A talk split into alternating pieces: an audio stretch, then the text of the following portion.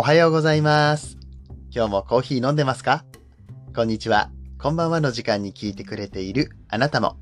いかがお過ごしでしょうか？コーヒー沼で泥遊び、ヒマラヤキャスターの翔平です。今日は1月の19日火曜日でございます。えーっと、ここ数日ね、番組の最後に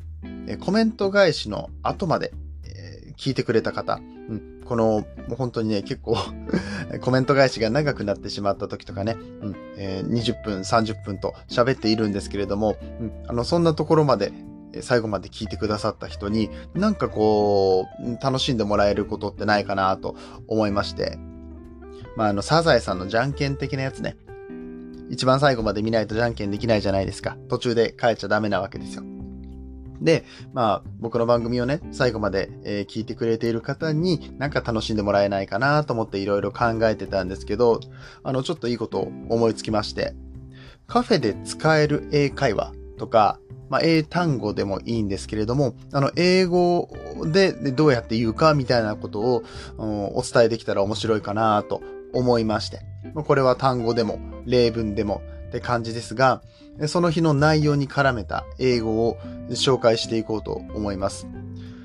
クイズみたいな出し方にしようかなと思ったんですけど、そうすると毎回オープニングトークで、えーこれは何と言うでしょうかっていうクイズを出さなきゃならないから、クイズ形式というよりは、その日の、えー話ですね、えー中身の、この内容で出てきたやつで、あの、ピックアップして、え英語にするみたいな感じでやろうかなと思ってます。これね、あの、 Voicy の、えー DJ のびさん。昨日の経済を毎朝5分でって番組をやってるんですけれども、その日の経済用語を教えてくれるんですよ。経済用語って、まあ、難しいじゃないですか。株価がどうこうとかさ。うん。で、その用語の解説をしてくれるんですよね。番組の最後の方で。うんそういうコーナーを一つ設けたりとか、えーしているんですね。うん。で、たまにそれを英語で教えたりとか、えーしてて、まあ、それなんかいいなと思って、ちょっと僕もやってみようかなと思った感じです。なんでまあ、用語解説とまではいかないかもしれないですけれども、まあ、英語でなんて言うのかななんてことを、えー思いながら本編聞いてみていただけたらと思います。よかったら今日もコメント返しの後、最後まで聞いていただけたら嬉しいです。それでは今日の本題に入っていきたいと思いますが、今日はちょっとコーヒーの話ではございませんけれども、えー僕がね、コーヒーにえ関して考えていることと、えー似ているというか、あの皆さんの生活の質が、えちょっとでも上がるんじゃなかろうかというところでお話をしていきたいと思います。えテーマは、ちょっといい調味料はコスパがいいという、えお話でございます。この番組は、コーヒーは楽しい。そして、時には人生の役に立つというテーマのもとお送りする、毎日10分から15分くらいのトークラジオとなっております。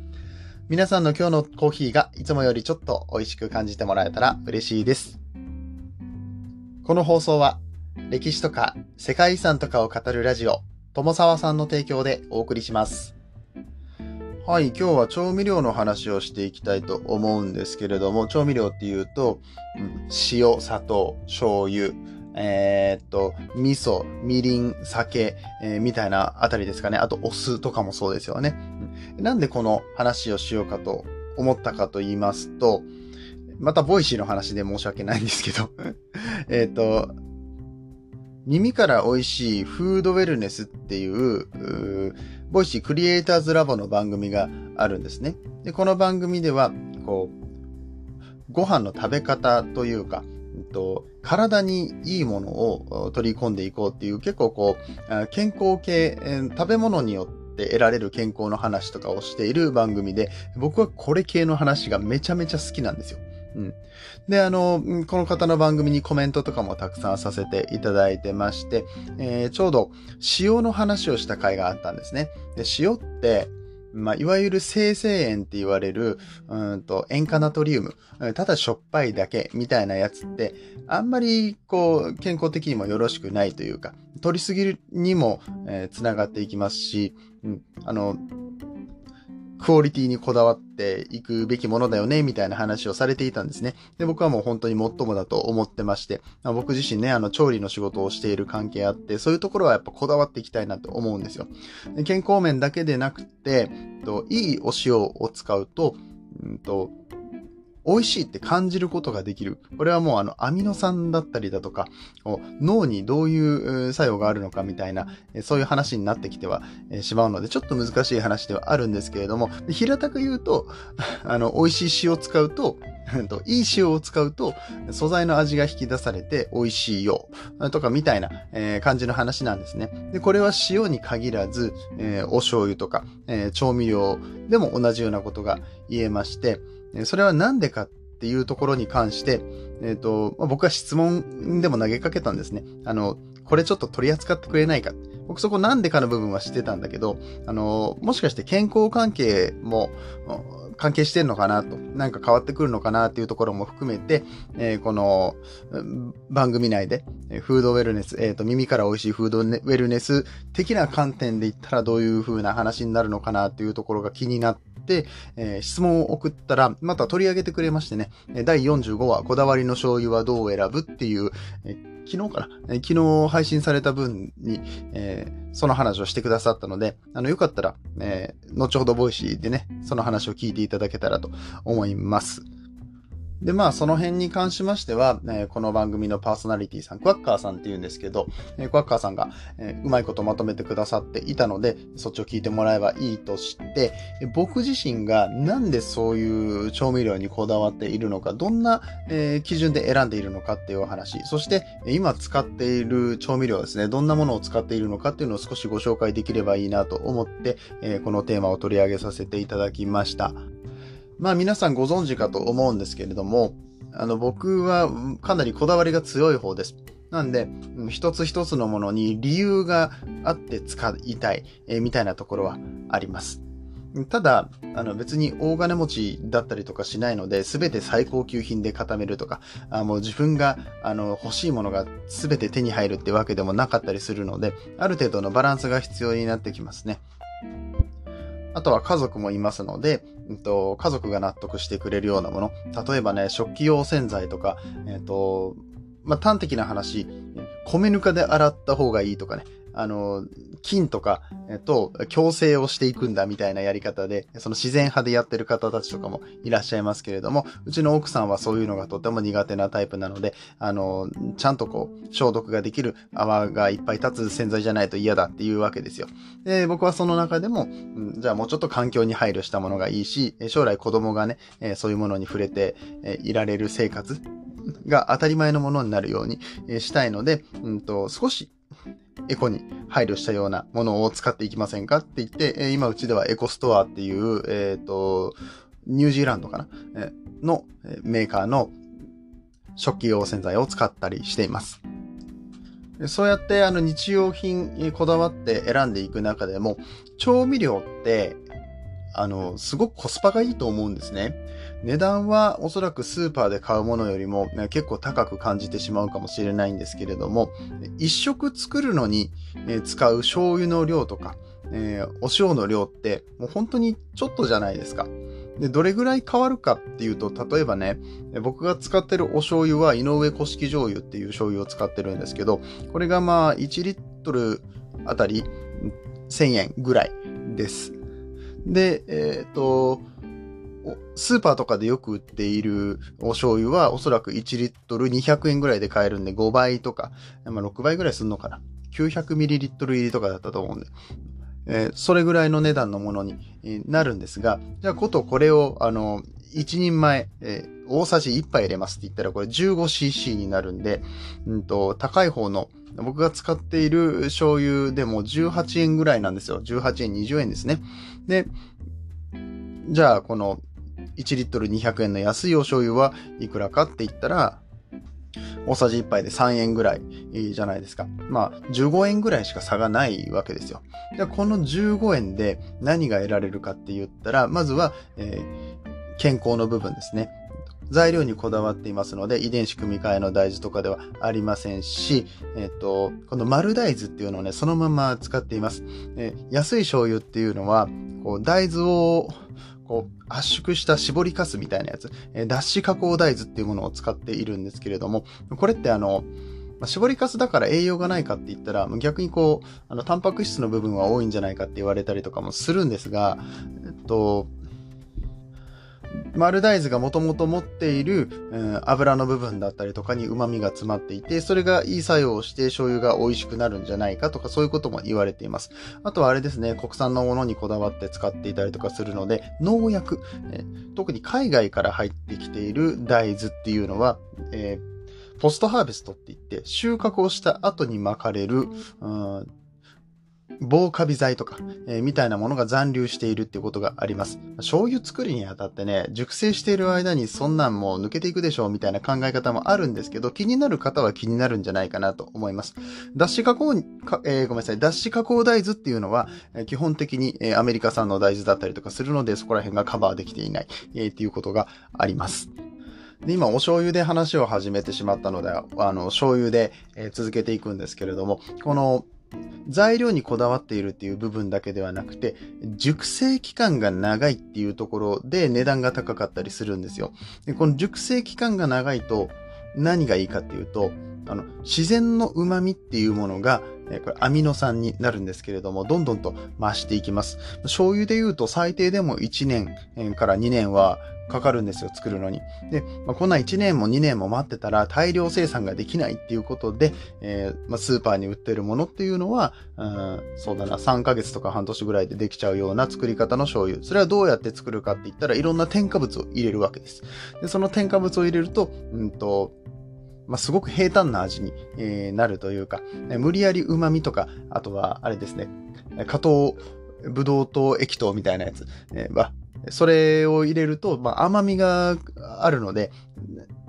ちょっと仮染めの満足感みたいなものは作れるんですよ。だけど本物の美味しさじゃないよねっていうところがあります。でこれ実際に、うんと飲み比べたり、まあ、醤油飲むことないからね、飲み比べたり、えー、食べ比べたりとか、えー、してみないと味の違いっていうのはわからないとか、僕はバカ舌だからそんなん関係ないよっていう方もいらっしゃるんですけれども、あの、先ほど言いました旨味成分が大量に入っております。それ以外にも違うところあるんですよ。繊細な味の違いがあるので、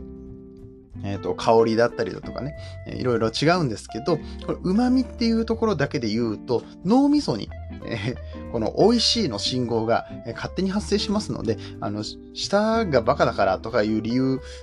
関係なく、ね、おそらく美味しいって感じると僕は思ってます。持論なんですけどね、これは。うん。あの、誰でもこう美味しいって感じることができるもんだと思っております。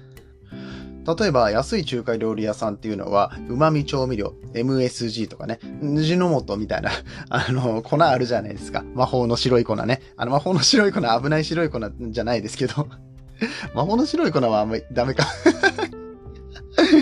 なんか他に言い方ないからあれなんだけどさ、旨味調味料っていうものがありますね。これを大量に入れるから美味しいみたいな、えー、ところはあるんですよ。で、これ自体は、まあまあ、それはそれは美味しいっていうか、うん、まあ、僕らがスナック菓子を食べて美味しいって思う感覚と一緒ですね。ただ大量に食べたいものでもないし、体に悪いっていうのは分かっている。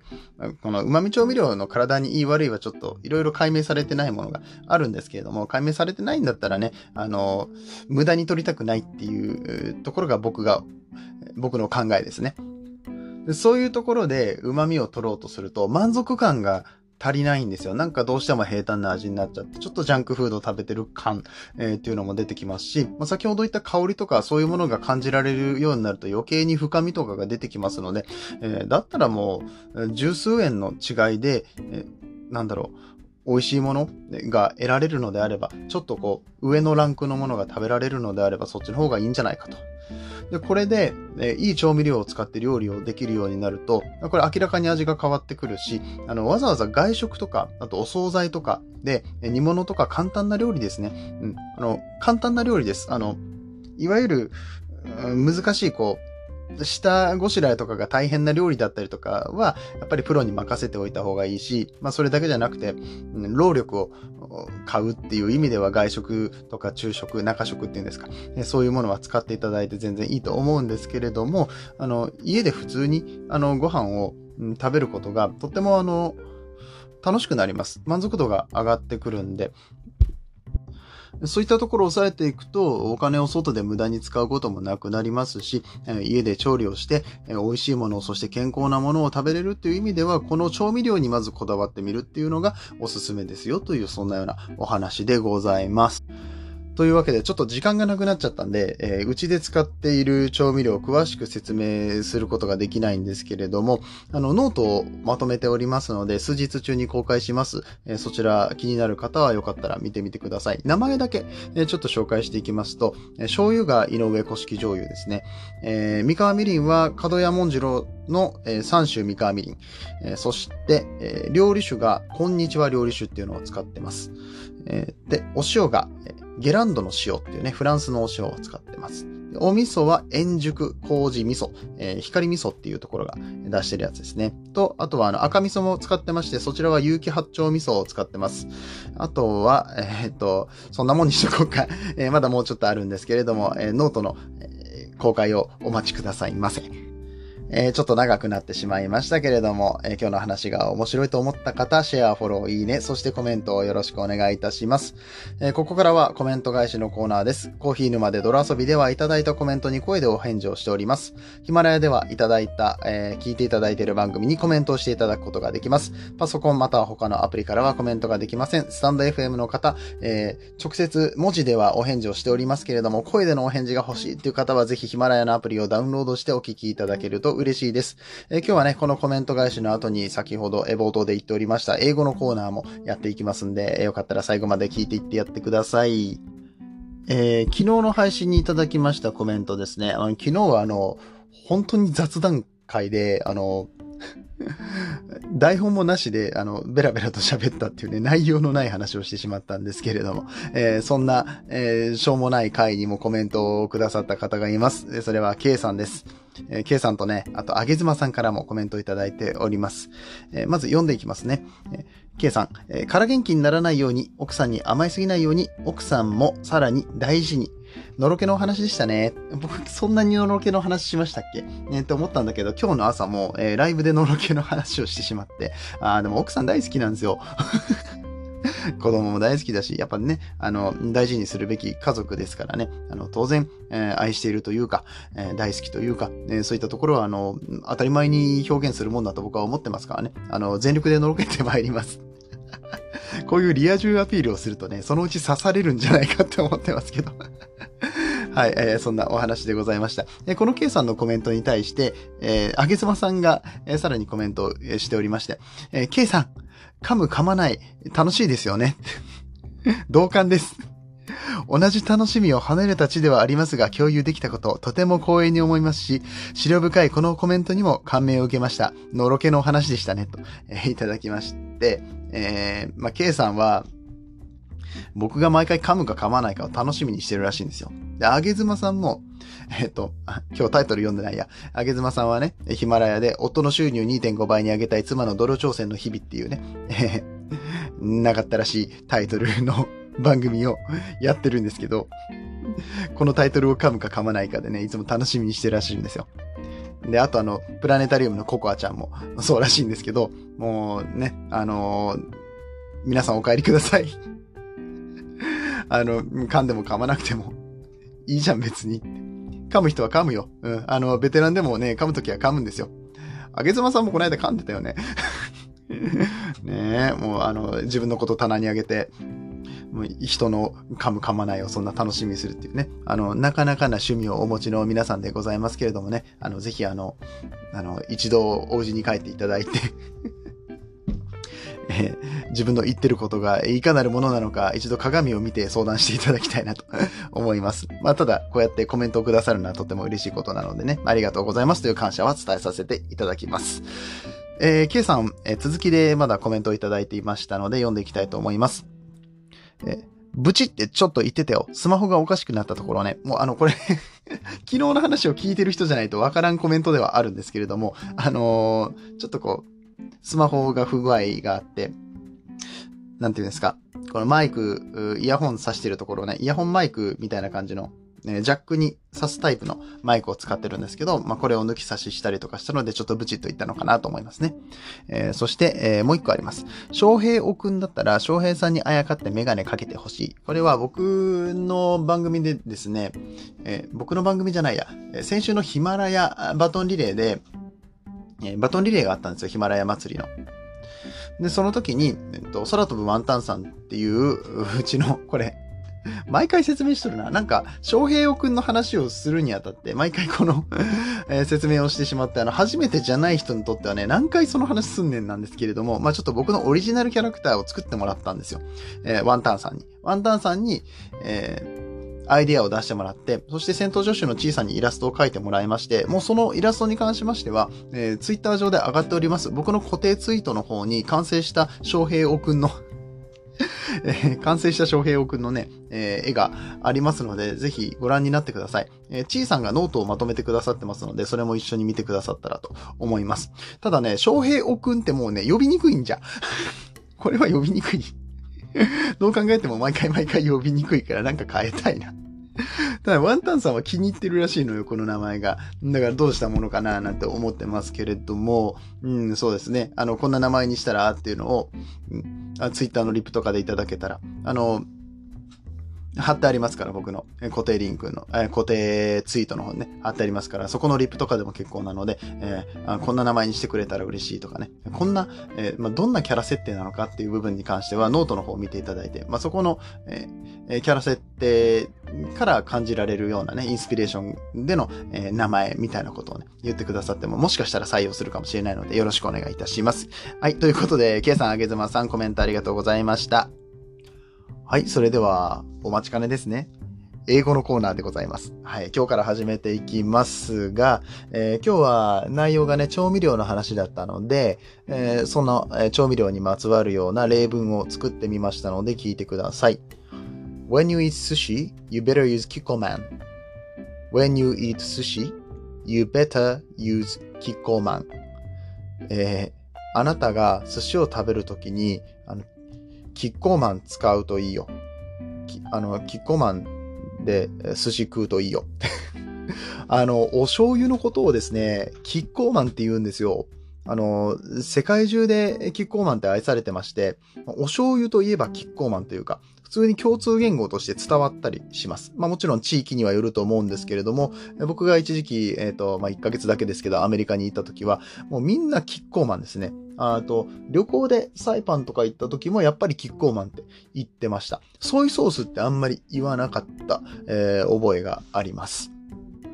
で、you better use キッコーマンっていう言い方をして、better っていう、えー、言い方をしましたけれども、えー、比較級ですね、えー、あっちの方がいいよみたいな言い方では、あの、日本ではね、捉えられがちなんですけれども、あの、こうするといいよみたいな、えー、こうした方がいいよっていう言い方というよりは、あの、うん、使いなぐらいの感じで、え、捉えていいと思います。まあ、ただ、あの、お寿司を食べるときに、キッコーマンのお醤油って言われても、多分、お寿司用の醤油じゃないから、この、えー、例文を使ったらね、あの、ちょっと生きってるやつみたいにね、あの、お寿司を食べるんだったら、キッコーマンを使うのがいいんだよ、みたいな感じのね、お前分かってねえだろ、本当はっていうえ感じのね、あの、変な外人みたいな、日本かぶれの外人みたいな。えー、例文になってしまいましたけれども、いかがでしたでしょうか、えー、ちょっとね、この、え英語の回、今後も続けていきたいと思いますので、よかったらこちらの感想もコメント欄とかにいただけると嬉しく思います。えー、ということで、火曜日でございます。まだまだ一週間、えー、続いていきますけれども、気合入れてやってまいりましょう。それではまた、明日の朝8時頃にお会いいたします。次はどの声と繋がりますか？引き続き、ヒマラヤでお楽しみください。